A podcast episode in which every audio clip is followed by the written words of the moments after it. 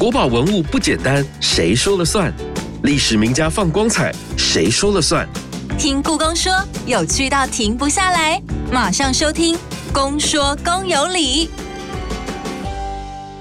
大家好，我是阿哲，欢迎收听《公说公有理》节目。提到奏折，你会想到什么呢？奏折又可以称为奏书，是清代官员书写给君主的文书，皇帝在用朱砂红笔亲手批示之后发还给上奏者。因此，过去我们就可以看到清代奏折当中会写“览”，预览的“览”，朕知道了等等的字词。但是批公文当然不是就写个字这么简单。关于清代奏折有没有什么样的奇闻趣事或者是 SOP 呢？今天我们节目当中邀请到了故宫书画文献处郑永昌科长，要来跟我们聊聊清代的奏折制度。同时，也要从院藏清代奏折当中所保留的一批汉军正白旗杨氏家族的奏折文书，我们来看看他们的君臣相处之道，更可以了解大清帝国政治运作背后不为人知的内情。马上来欢迎郑永昌科长，科长你好，阿哲好，各位听众大家好。好，这个故宫收藏的清代康熙朝到清末奏折有将近。三十五万件，那内容有官员写的奏折，以及各机关单位上奏的文书，还有军机处的抄写本跟清单。我一开始就想请教一下科长哦，我们收藏了这么多的奏折，诶，从康熙到清末，怎么都只有清代的？难道只有清代皇帝他要批公文吗？更早之前的朝代，他们都没有奏折吗？公文一般来讲，我们说公务机关，因为他们要去啊处理一些那个或报告公务的事情，所以说所谓公文就是处理公务的一些那文书。对，因此有政府机关有政府就有公文。呃，我们说清代奏折、清代文书等等，是不是就清代就当然不可能，因为实际上是在中国历史历朝当中有政府机关的，就留下了很多的文书。因为不同的时代，文书本身的格式啦、体例啦，都有一些出入，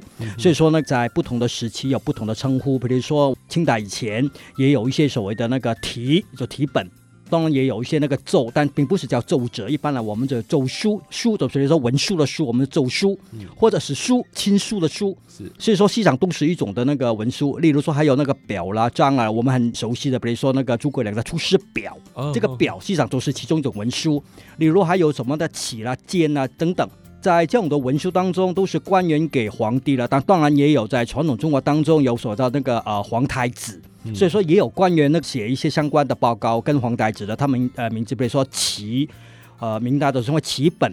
或者是是剑等等，实际上类似这种的名称，中国历朝当中有很多。那经过了不同的转变，但是我们来讲清代奏折啊，那这样都是那个清代他自己因为沿袭了呃前朝的一些文书，经过了革新，也经过了满足它本身柔和了它原有的一些习惯风俗等等，形成了一种很特殊的这种的文书的。嗯哼哼，所以现在我们所说的奏折就比较偏是清代奏折。是的。大清帝国它的领土这么大，各地的官员要怎么把这些奏折送给皇帝呢？要怎么送到他的手上？是如何进行的？他有没有一个制度呢？我们先讲，就是说清代的公文书，呃，就如同我刚跟大家说的，就是有很多的种类。例如我们所讲的那个公务，比如说报告地方的啊税收啦、钱粮啦，或者说其他一关公务员的那个，比如说那个升迁等等，我们可以看到题本这样的一个文书。那它的那个传送的方式，就是那个透过驿站，或者是透过我们所讲的地方有些是那个堂。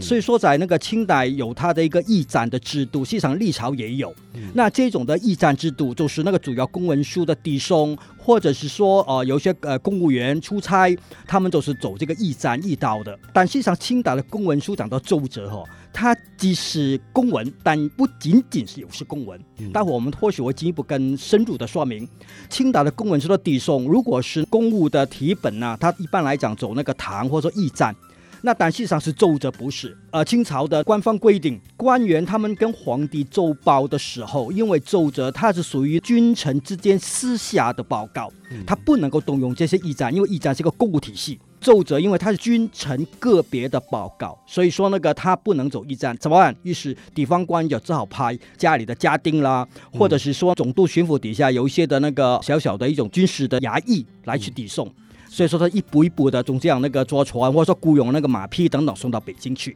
那这样一送也要送个好几十天，甚至上个月。是的，实际上是那个我们经过研究哈。如果是从广东到北京，透过家人或者说家家里的一些那个菜艺芽菜这样的那个送到北京哦，基本上至少要两个到两个半月。如果来回的话，那就是那个不得了了。是要报告夏天的事情，拿到的时候已经冬天了。待会就会看到那个奏折会有这种情况。既然故宫收藏了这么多的清代奏折，根据老师的研究，是不是可以把清代奏折分几个类型呢？奏折的分类其实很多，我们当然今天呃大家所了解的周折，一般来讲都是一张纸上面写满了很多的一些报告的内容。但实际上，我们仔细来分哈，在清代的周折，我们可以依据了材质，例如说呃一般的那个纸张的，它没有特别的一些那个装饰，也没有用特别的材料，我们把它称为那个素纸，就吃素素食的素。也有一些是特殊的，例如说跟皇帝请安呐、谢恩呐，或者是国家庆典的时候，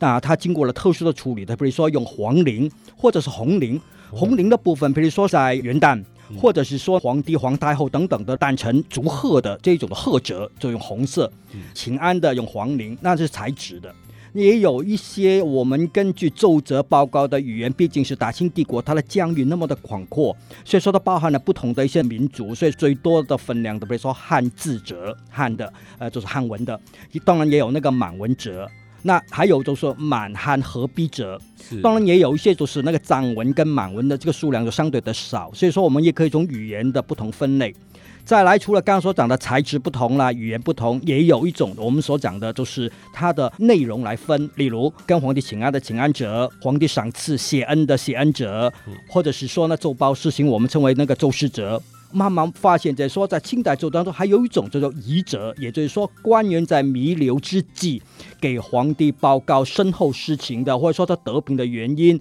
跟皇帝辞行的这种的那个遗折，实际上是在过往比较少注意到。我们也慢慢陆续发现，也有这种遗折，它是有一定的制度性的。还有一种所谓内折，就是说在京里的衙门、部院衙门，呃，他们送给皇帝的报告的，就是内折。外省地方的，我们叫外折等等，所以说都是那个有很多的分类，但是同整来，我们就叫奏折。哦，所以我们可以从它的内容来分类，可以从它的材质来分类，然后也可以看是谁来使用，就是说是在京城的部内还是部外使用的，就有分别。那么清代的奏折，既然是皇帝跟臣子私下的交流。好像就是一对一的嘛，很像现在的私讯，那应该也是特别要求他文书的机密性，对不对？事实上是那个，我们要从奏折的起源来回答那个主持人这个问题哈。清代的奏折，它是清代特有的一种的文书。明代实际上有给皇帝的，不管是奏本啊，或奏书啦，或者是说题本等等，它都经过了部院衙门，尤其是那个通政司跟内阁。他们经过了，比如说格式的审查，有没有一些的那个错别字啦，甚至是有没有违背一些公文的格式？如果发现呢，也就会那个退还。但是不管是用什么方式，经过这些衙门，它无法去保持它的机密性。尤其到了晚明时期，因为那个军政对边疆之间的那个战事频繁的时候，很多重要的机密却因为这样过程泄露了国家的机密。嗯，这种发展到清代，纠正了明代公文的流弊哈，在那个康熙时候，他就开始建立了皇帝跟亲信之间的通信。所以我刚跟大家说过的奏折这样的公文，它既是公文，就它，但它也不仅仅是一种公文，因为实际上是它是皇帝跟个别大臣之间通信的一种的工具。透过这样的一个方式维持它这个机密性，在这种机密的原则底下，它是不能代笔，不能够写的时候把它的内容去跟别人泄露。更重要是皇帝批过的这些的奏折的内容更不能泄密。实际上是这些都在雍正年间，随着奏折制度逐渐的推广了以后，皇帝一再的三令五申，甚至实际上是早在康熙时候，他也不断的提醒上座的官员要保密。例如说，我们在院里面所典藏的王洪熙的密折，这些的那个内容都很清楚，有有时候奏折的个封面还特别标明都是密奏或者密折这样的一个名字，它就是一个君臣之间私人通信的一种工具。所以说，事实上是奏折，它本身就是个密折所发展出来的一种文书。是，所以清代奏折是非常要求机密性的。但其实我们看奏折啊，也会发现，其实有很多都是很单纯的嘘寒问暖，就是请安折，对不对？这样的内容同样也是非常要求机密性，是不是？刚跟那个大家报告也说，它是沿袭了呃前朝的制度。嗯清代的奏折它有个特殊的情况，官员跟皇帝报告，既然是君臣的私人的一种的往来，奏折奏报事情之外，实际上它还会附带一份的请安折。嗯我们今天发现一档案整理的过程当中，当初是把它原来的一包一包拆开了。我们透过一些的那个整理，会发现，在说某年某月某日的某一叠的奏折，它会跟着一个请安折，所以。当官员跟皇帝报告集中一批的奏折给皇帝的时候，因为奏折它是一时一奏的，嗯所以说一份奏折是基本上是以报告一件事情为原则对，所以说一次的奏折送上去的时候，有可能是好几个折。嗯那这一叠的奏折也会附带一个所谓请安折，这个请安折就是皇陵来去那个上去，实际上就类似我们今天跟长官报告敲门进去了以后，会跟长官打招呼说长官好这样的一个礼貌性的。是请安折本来就是清代的一个习俗，例如说下属跟皇帝、晚辈跟长辈问好，这样的一个过程慢慢发展出来的。所以说呢，清代的奏折的起源既是沿袭于原有前朝的一些制度，但也糅合了清代本身自己一种的请安问安的这样的一个习俗。所以我们在整理的清代奏当中，如果大家把它看成一张张、一份一份个别的奏折，那这样的话，实际上都是那个不了解它更深层的一种的制度内容。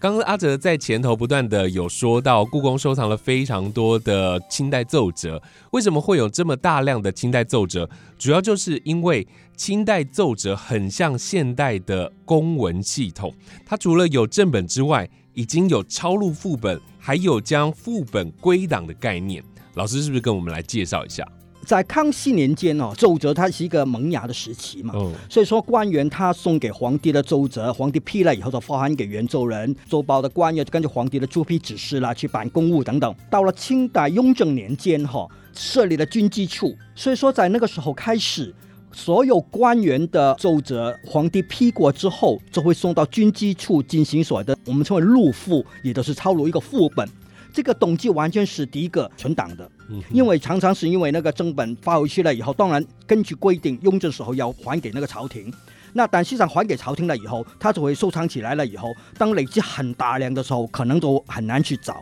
所以说那个他要军机处的张经，张经是种官员的名称，实际上他都是一个文书官，是他负责抄录。把这一份奏折一点点的抄抄过之后，才会把副本存放在军机处，正本就透过呃，例如说重要的会给驿站，透过驿站送到官员本身，但也有大部分的可能它不是一般呃平常性的一种奏报事情的那个批示，他就会发给那个刚刚所提到的，例如说家丁家人他们带回去。所以说，这样的那个入赋制度，从呃目前呃存世的是从雍正年间开始，是，但是我们院藏的呃，并没有雍正时期的呃入赋，是基本上是那个从乾隆时候开始，可能这个制度是慢慢慢开始在乾隆更为成熟了。OK，听众朋友大概听科长这样说明，应该了解清代奏折的一套系统。因为故宫院藏清代奏折当中保存了大量杨氏一族的奏折文书，它的数量超过了一千多件，涵盖康熙、雍正、乾隆三个朝代，横跨时间有四十九年。因此，从这些大量的奏折就可以分析奏折制度的发展。那也因为如此，我们就要先请科长带着我们来认识这个清代汉军正白旗的杨氏一族他们的家族史。为什么这个杨氏一族会被重用？它又是如何被重用的呢？研究清代奏折的过程当中哈，实际上是那个清代它有很多很多的氏族世家，或者是说满洲或者汉军他们之间的一种世家大族。嗯哼，我们发现一个很有趣的，就是其中有一族就是那个来自于汉军正白旗的杨氏家族。知道他祖籍在山东，但是杨氏一家在那个呃辽东时期被编入了汉军八旗里面去的。那问题就来了，他怎么从山东跑到辽东？我们可以从一个常识来看吧。晚明时期，山东地方因为可能就是人口多了，于是他必须要去拓垦。当时的东北土地比较多，可以争取更多的生存空间。嗯实际上这些都是那个移垦啊，或者说人口的流动是那个很常有的。是所以我们知道他就是那个从山东到辽东，后来随着女真军事的扩张了以后，不管是用那个掳的啦，或者说那个虏获啦，或者说用俘虏啦，或者说用怎么的方式，就把这些编入了他们的八旗里面去，成为了那个汉军八旗的其中一员。随着他们加入之后，可能就是他们在那个参与战争的过程当中奋勇出力，因此逐渐的被纳入了汉军当中的上三旗，隶属于皇帝本身的上三旗，正白、镶黄或正黄旗，这个都是我们所知道它的一个背景。但是杨家，实际上我之前写过一些小文章，只是单单的去介绍，比如说是那个杨宗仁，或者说杨文乾，当时还没有特别去注意到这个家族。但是随着后来在康熙年间看的资料越来越多时候，就会看到有一个人被授予的是宫廷侍卫这样的一个角色。在康熙初年，我们大家应该很熟悉的，就康熙当时有所那个四大辅政大臣，其中有一个就是那鳌拜。康熙曾经擒拿鳌拜，当时宫里面的一些侍卫帮康熙皇帝擒拿鳌拜。我在想，杨家可能就是参与了这样的一个过程。哦，当然，这个是我个人推测，但是杨家在康熙年间，他慢慢慢慢的发迹，就是在这个时候开始的。嗯所以我自己个人推测，杨宗仁他的父亲参与了这一次擒拿鳌拜的过程了以后，得到了康熙皇帝的赏识，才得以被委以重任。后来杨家他们在康熙年间被派到了山东当知府，他原来是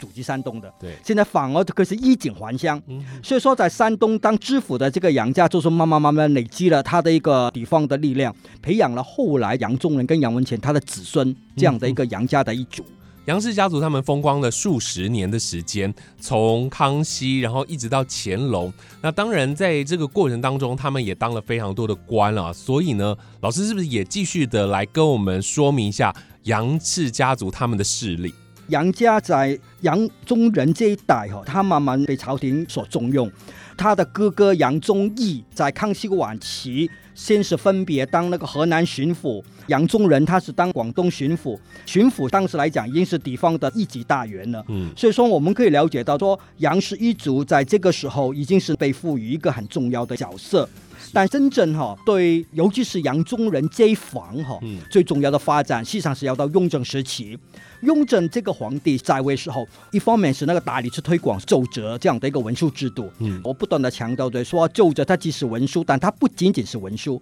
实际上是那个他即位之后，希望去积极拉拢他的父亲康熙一些那个老臣。所以说杨家也是他希望去拉拢的，希望来建立他这个班底。所以说在呃雍正登基之后，实际上是对杨宗仁、杨宗义这两兄弟是不断的拉拢，但是在过程当中，这两兄弟的往后的一些发展有很大的差异。差异最大的就是杨宗义他私下跟当时雍正后来要铲除的年羹尧，他的关系无商来往，还有隆科多，实际上是这些的那个有密切的往来。雍正登基之后，要整肃贪官污吏，要解决了在康熙晚年地方官员的亏空。那个杨宗义他也留了很多在亏空的证据，当时雍正希望宽了他，也让他补了这些亏空就算了。嗯，但是当时新来的河南的官员田文镜，他就举发了杨宗义他跟隆科多跟年羹尧之间的勾结，所以雍正当时知道了以后非常生气，他就说补了这些亏空也就算了，但是他最大的败笔就是跟隆科多跟年羹尧之间的关系，所以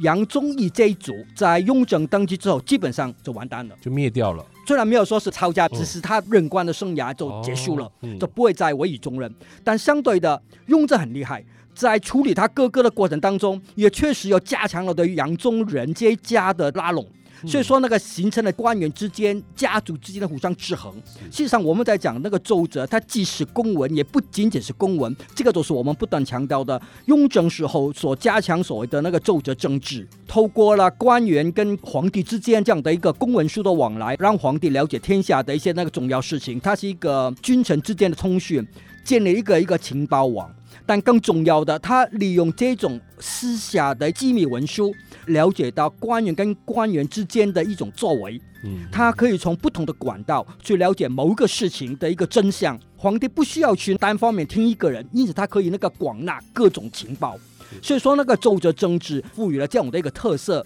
而且皇帝可以透过那私下的一个文书，他可以夸赞某人、拉拢某人，因此他跟杨宗仁之间君臣的情谊，都是在这种管道之间建立的。他即使透过这种关系了解到年羹尧之间的那个在外面的活动，也了解到他跟他的哥哥杨宗之间为什么有不同的对待。所以说，事实上是你想想看，当一个官员，你的哥哥被整肃了，被清算了，甚至是被革职了，皇帝又不断的对你摸头，对你那个拍肩膀。那你会是对皇帝是什么的一个感觉？因此，这样的一个宗教的一个观念，是这种的心情，就是透过这种奏折政治所巩固起来。哇，这个清代的奏折文书啊，就是皇帝要掌握全国军政跟官员各自行为的一个情报网。透过个别的书信，就真的可以掌握到各地的情报，同时也加强了国家统治跟稳定的力量了。在上半场的节目，老师跟我们介绍了杨氏一族他们是有多么的风光，不过最后仍然是难逃衰败的结局哦。我们先休息一下哦，待会在下半场的节目也要继续请科长为我们来说明为什么杨氏家族最终要走向衰败。而且呢，他们累积了这么多的奏折内容，到底里面写了什么东西呢？我们先休息一下，进入故宫四季热搜单元，要来看看本周为您热搜什么样的关键字。春，百花齐放，繁花似锦；夏，无患子树，绿叶盎然；秋，落雨松果，叮叮咚咚；冬，冷冽冬雨，群山缭绕。故宫胸中纳万物，琳琅满目山中藏。春夏秋冬关键字就在故宫四季热搜。本集关键字：扇子。夏天的消暑小屋中，大家一定会想到扇子。多样的造型图案，可爱又实用。在清代的奏折中，也有扇子的出现。广东巡抚杨文乾向雍正皇帝进贡西洋舶来品时。便在臣弟的奏折中就列出贡品清单，其中皇帝针对牙扇四十把表示了意见。他用朱砂红笔写下：“这样俗气物件，数千里带来何用？”可见雍正皇帝似乎不怎么喜欢这些扇子。而其他贡品清单，皇帝也会逐一检视并批示，因此可以从奏折中皇帝的批示。看出他对洋货的认知和品味，是不是很有趣？清代奏折是皇帝掌握全国军政跟官员行为的情报网，不单单可以看到很多的机密对话，同时还可以了解到皇帝他的品味哦。今天我们在节目当中邀请到的是故宫书画文献处的郑永昌科长，为我们介绍清代奏折的制度。刚在前头我们聊到了杨氏一族他们是如何崛起的，在康熙、雍正、乾隆这三朝，他们后续又是怎么样的发展？在风光的这一段时间，他们是如何来拓展他们的人脉，以及巩固他们自己这个家族的政治势力呢？杨氏家族，它不仅仅是在雍正继续的那种杨宗人。透过奏折可以很清楚的说，杨氏一家他透过个人对朝廷的小宗不断的参与了一些那个地方的公务，来建立了他官途的一些政绩。但实际上他还有透过了婚姻这样的一个管道，来建立他整个家族的一个声望，嗯，而且是那个绵密的一个人脉关系。例如说杨宗仁他的儿子杨文乾，他的弟福晋，他就是当时的那个汉军正黄旗这个系统的。同样的杨宗义，他的那个儿子也跟其他的汉军八旗建立了这种的婚姻，嗯，整。理出来了以后，都发现他透过了这样绵密的那个人脉来巩固他。我们如果假设熟悉清代的八旗制度的时候，汉军镶黄旗的高家、满洲镶黄旗的高家都姓高，这些都是那个背后有跟那个皇族有密切的关系的。他们透过这样建立他的那个情报网，所以说那个杨氏家族在这样的一个发展的过程当中，慢慢慢慢开始建立了这个那个很绵密的这种人脉，也因为这样让他能够在地方治理当中能够得心应手。这也成为他的政治势力了，对不对？是是。老师过去分析了非常多杨氏家族他们的奏折，有绝大部分是集中在杨宗仁这一代，然后再来的杨文乾还有杨应举。为什么杨氏一族会在乾隆时期走向衰败呢？要继续请老师来说明一下了。杨文乾的儿子杨应举，他也留了非常多的奏折，当中以奏事者也是奏报事情的占的数量也最多。那在讲到这里的那个杨应举，这个也是一个特别重要的一个人，在清代我们实际上很熟悉的杨应举，他实际上是那个一方面是累积了家里庞大的背景，后台是应该说是很硬的。在雍正年间，因为他年纪少，所担任的官职都比较中中阶的。到了乾隆时候，慢慢把他拔擢起来。先想想看，乾隆登基也就乾隆元年，乾隆皇帝是二十五岁登基的。当时到了乾隆年间的杨应举，他已经四十岁了。嗯君臣的关系来讲，可以说是呃亦师亦友的。嗯所以说，那个在乾隆年间，对杨应举这位不能够说是老臣了，四十岁还算是那中生代，但实际上是他累积了家族跟他的一个经验。乾隆皇帝对杨应具这一位的官员特别的依赖，所以我们从目前所奏折所看到的，杨应具实际上是在乾隆年间，他当过了四个重要的总督，先是那个两广总督，也当过了闽浙总督，也当过了陕甘总督，最后当了云贵总督。单单一个人就可以当个四个总督，是不得了的。可以看到乾隆皇帝对他的依赖，这个依赖还不仅是这样。杨应具他当官当中，他长期在陕甘地区治理当地，成为当地的重要官员。乾隆的十全武功当中，最重要的就是平定那个新疆。嗯那在这样的那个平定回部跟新疆，都是打败了准噶尔这样的一个那个那个外族。对在前线打仗的，当然就是当时的那个满洲八旗，但是别忘了，就是一些后勤的补给跟整个军队粮饷的调动，它都是完全来自于那个陕甘地区的调动。对这些粮草谁来去调动？那都是杨英具。嗯所以说呢，必须要知道后勤补给哈，它成为了支撑了整个前线军队作战的一个重要的一个基础。杨英居在当年完全的担当了这个重要的角色，所以说乾隆对新疆的平定，杨英居是功不可没。在乾隆年间，对杨英居非常的依赖、信任，甚至是整个家族的包容。当然也牵涉到杨英居后来他两个儿子，一个是那个杨崇英，嗯一个是那个杨崇古，这两个儿子，乾隆皇帝都希望能够栽培这个杨家的后人。那当然，实际上是杨英居这两个儿子两个各有问题，我们可以那个再 再多说一点点哈。杨崇古他有一个病。这个病，清代是症种之症，这个一般的解释，它是个精神疾病，哦很容易都暴躁、焦虑，这种心理的疾病很容易导致情绪失控。那杨崇英他派人的地方都是在两淮地区，也就是江淮地区。两淮实际上大家很熟悉的，就是清代的那个盐的重要的一个来源。对，可以是一个肥水的一个地方。杨崇英任官的过程当中，他跟当地的一些重要的士绅啦、盐商啦、重要的一些地方官员呢，有他这个人脉。所以说，实际上是这些都只能看到乾隆希望怎么去重点去栽培的。嗯但是这个家族为什么在乾隆中期却是突然之间一夜之间就整个崩塌？我们说富不过三代，真的是刚刚好，这也是三代。事情发生是这样的，也就是在乾隆三十一年的时候，当时乾隆对缅甸地方用兵，战争过程当中市场是并不顺。清代跟缅甸之间重点的战场是在那个西南的云贵地方，尤其是云南。这个战争一直都没有那个起色，整个战役拖延了清代，让乾隆皇帝非常焦急。嗯所以说，当时的那个呃乾隆皇帝就把陕甘总督调到云贵，希望利用他的多年的战争经验，能够赶快去平定这一次的那个缅甸战役。嗯在乾隆三十几年，当时的杨英俊已经是快七十岁的一个那个老臣了，加上呢，实际上是人老了以后，一方面很保守，嗯很多的呃情况也容易耳朵被左右。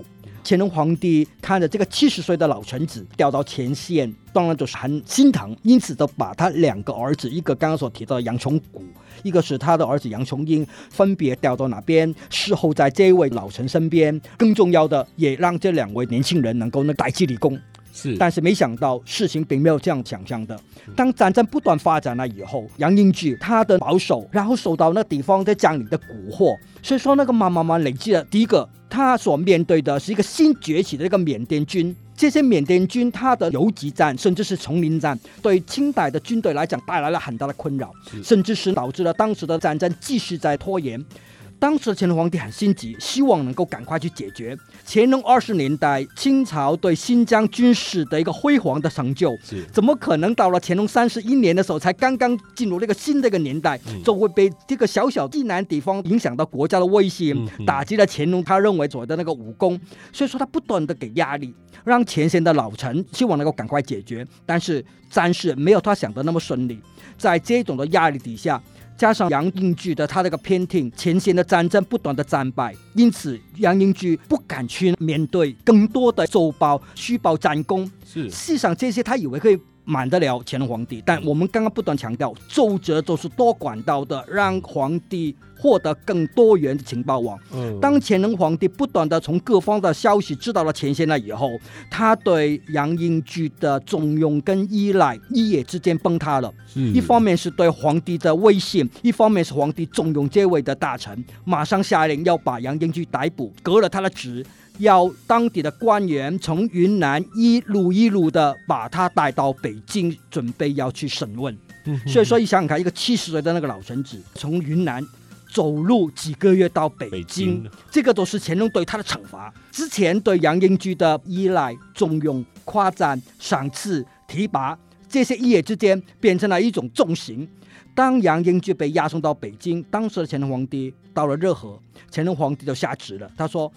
不要再来了，住在北京，他是我之前依赖的重臣，我不要让他死得太难看，就赏给他上吊吧。”所以说呢，这个都是那个杨英居的下场。但是这个杨家还不止这样，刚刚跟大家说的杨英谷，他的情绪有问题的，嗯就在这个加变的过程当中，他情绪有失控了，竟然没想到他就在云南地方情绪失控，杀掉了当时地方知府的家人，呵呵，这样的一个脱线甚至是暴走的这样的过程，一个地方官竟然把另外一个公务的地方官的家人杀了，这是不得了的。嗯。最后杨崇谷他也遭遇到惩罚而处死。是哥哥面对了这样的一个问题，杨崇英可以说是真的是多事之秋。是杨崇英就是在这种情况底下，乾隆皇帝下令他要在前线戴罪立功，革了他的职。没想到就在隔年当中，缅甸军队大举入侵，进入那个云南动乱当中，杨崇英被俘虏了。被俘虏走了以后，这个消息传到北京，乾隆皇帝非常生气。这个就是那个不断的堆叠的，他的父亲杨英居，他的哥哥杨崇古，杨崇要被掳走。乾隆皇帝收到消息了以后，他很生气。你为什么被掳走的时候不马上自杀？至少你保有自己的尊严。你是清朝的命官呢。当时的报告实际上是前线相当的混乱的。对杨宗英被掳走了以后，究竟情况怎么样不晓得。但是乾隆皇帝就是一个迁怒，对杨家这样的一代一代的这样的一个一个的这样的发生了事变。所以说杨宗英被掳走了以后，乾隆皇帝下了两个指示：如果杨崇英再回到那个云南，就在边界马上就地正法。第二个，把杨崇英他的家人抄家，而且他的长子长林也把他关到监牢里面去了。嗯所以说，杨家就在一夜之间，从原来皇帝重用依赖的，希望能够到前线去那解决缅甸的战役，竟然没想到一年整个家族就这样崩塌。我们回顾了这个过程当中，事实际上是那个乾隆皇帝很情绪化，这个情绪化导因于他对自己战争的光荣无法去接受。他一直以来的一个过程，但事实上是那个往后的发展是很有趣的。在我们发现，就是说，当杨崇英被掳去缅甸了以后，当地的缅甸国王希望能够用各种的方式是拉拢、贿赂，甚至希望安排婚姻，让缅甸的公主嫁给这个杨崇英。但是杨崇英那个誓不低头，穿着清朝的官服，而且不进入当时的那个缅甸的都城，所以说长期被俘虏是在缅甸郊外，自己一个人孤独的经过了二十一年的时间。到了乾隆五十几年的时候，当时缅甸政府希望能够重新建立了跟清朝的外交关系，当时的使节就派到北京，希望修好建立中梵关系。嗯这个事情就把杨崇英作为一个筹码，他希望释放了杨崇英，让他回到清朝。乾隆皇帝也经过了很多的情报，才了解到哦，原来杨崇英在那个缅甸受尽了个苦难，而且呢，他也不不结婚，所以说乾隆皇帝把他的家人释放了。但是很有趣的，乾隆皇帝下了一个指示，他说不要告诉杨崇英他的儿子被关在监牢那么久，这个是一个让人觉得很匪夷所思的一个事情。所以说，那个杨崇一直以来他都不知道他的家人曾经是经过了这个二十年的那个牢狱之灾。嗯当乾隆五十几年的时候，杨崇英从缅甸释放回来的时候，但他已经是身患疾病。当进入了云南了以后，慢慢慢慢走到了贵州，他都去世了。所以说，那个在这个过程当中，实际上杨家都是在这样的情况底下，实际上是经过了几十年。我们可以看到班君如班虎一个世家大族这样的一个过程，这样的那个故事当中落寞，然后这个都是我们所了解杨家最后的一个结束。乾隆真的是情绪化，然后这个杨崇英到死，可能他都不知道自己不是被看成重臣，而是罪臣啊。但是我那个或许要补充一点哈，就是说，当乾隆皇帝那个了解了杨崇英在缅甸的遭遇，他特别写了一个《苏阳论》这样篇文章，苏的苏武。杨当然是杨崇英。那这个苏杨论，乾隆皇帝说了，他说当年的苏武被俘虏在匈奴过了很长的一段时间，最后回归那个汉土。所以说那个他被大家都是那个歌颂他的那个节义，但他说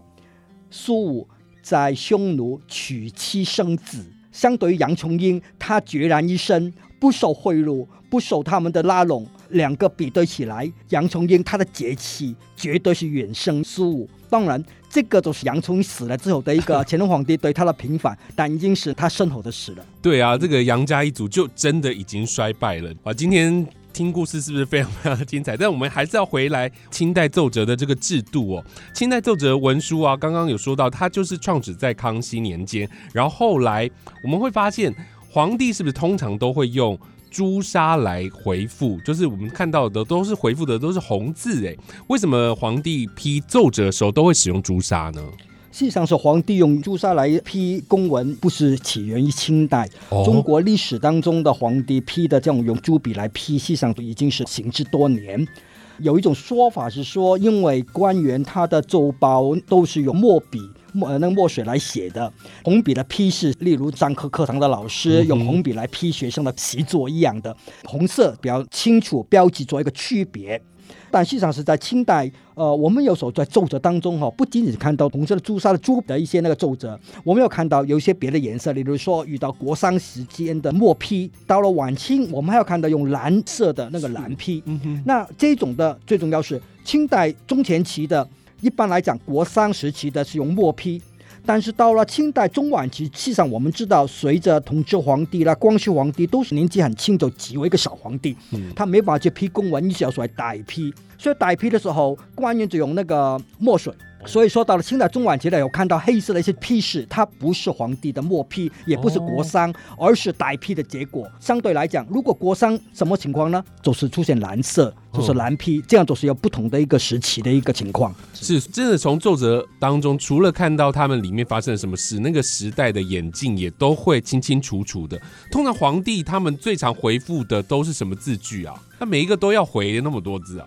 呃，康熙跟雍正年间，他回的子嗣都特别多。呃，康熙是那个呃，一般来讲都是那个呃很亲切的，也很多比较温暖的这种，像一个父亲对臣子之间的这一种批示。雍正是一个很勤劳的皇帝，动辄几百字上千字，写不完的奏折不够的，还会加那个那个那个年签粘上去的，有的那个继续在写。但是到了乾隆之后，因为奏折走上了制度化，很多我们所看到都是懒，就是看过了，或者是那个月。例如说，我们又看到知道了，当然是最多的，或者是另有旨。那这都是乾隆在奏折慢慢制度化。为什么乾隆年间奏折会跟康熙跟雍正时期不同？这个当然都是跟清代奏折制度的从萌芽到慢慢发展，最后到乾隆制度化之后，很多碰到奏折一些重要的事情，皇帝要跟军机大臣进行讨论。所以说，很多乾隆时期的，甚至是更后的皇帝，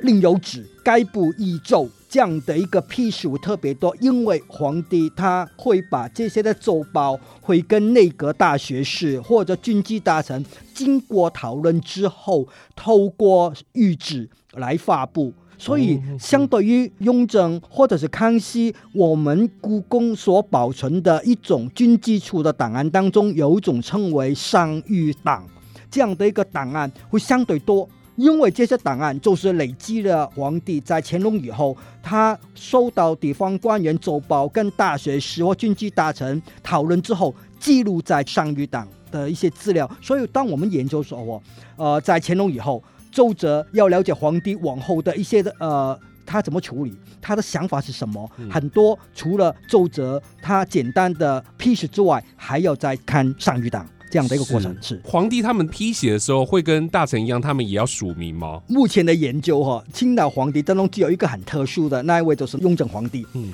在其他的皇帝当中，他批示都是直接的写了朱批之后，就发回给元州人。就只有雍正，雍正实际上是那个我们知道他是一个多疑的皇帝，尤其他下旨要求官员把皇帝批过的奏折必须要回缴宫中。哦那这些的官员，呃，听不听话，可不可靠，缴回来的是不是原件？因为雍正皇帝批了很多的指示，中间很多的机密。嗯那尤其是皇帝他跟某某地方官员说了一些机密的话，这些官员会不会把这些透露给别人？雍正虽然下了旨，也有严格的规定，但实际上官员是不是真的贯彻很难讲。于是雍正就特别在某些官员的桌子上面，他有一种的花押，这种我们是那个看到在。古代中国的文人嗯有时候会在他的某一些的书信当中有一种特殊的签名，嗯这种特殊签名只有他自己能看，也只有他能读。一般来讲，我们跟人说一句叫鬼画符。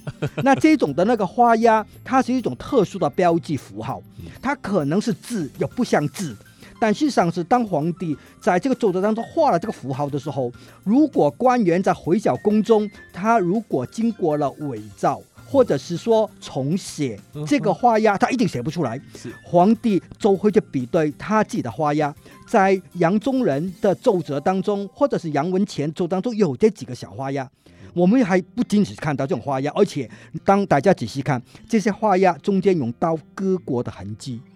在这些割过的痕迹当中，皇帝就是当时割下来来比对他原来花押的痕迹。就如同我们今天的旗封章，两个旗封如果比对起来了以后合，那就是原件。嗯哼，雍正皇帝就透过这种花押来筛选哪一些官员耍了什么花招，是哇，所以他真的是很多疑的一个皇帝。这个又是一个所谓的奏折政治。如果用宫廷剧讲的话，这是城府非常深的皇帝，他用一些小手段来验证他自己的臣子对他有没有忠诚。当然，清代在写奏折的时候，本身就有一些要求。根据老师的研究，清代奏折是有一些潜规则的。我们可以看到，故宫院藏的奏折都非常的清洁干净，但是院藏却有两件杨文乾的奏折上面却是布满了黑点跟霉斑。是不是在当时这样子的奏折是对皇帝大不敬的事啊？是的，在清代的奏折文书当中，一般来讲，公文给皇帝的都是一个所谓诚跟敬这两个原则。敬不敬，例如文字写的够不够工整，有没有一些的那个错别字，嗯有没有词不达意，这些都是皇帝会在奏折当中批示的时候指责的。我们可以看到，雍正时期有一个官员，地方官员，他写错字，皇帝很生气的时候，雍正就给他批示说的是那个目不识丁 这样的一个指责。然后干净也是其中一个要求，所以基本上做公文的干净，实际上是古往今来，即使现在我们那个在处理公务当中，文书的干净整洁是一个原则。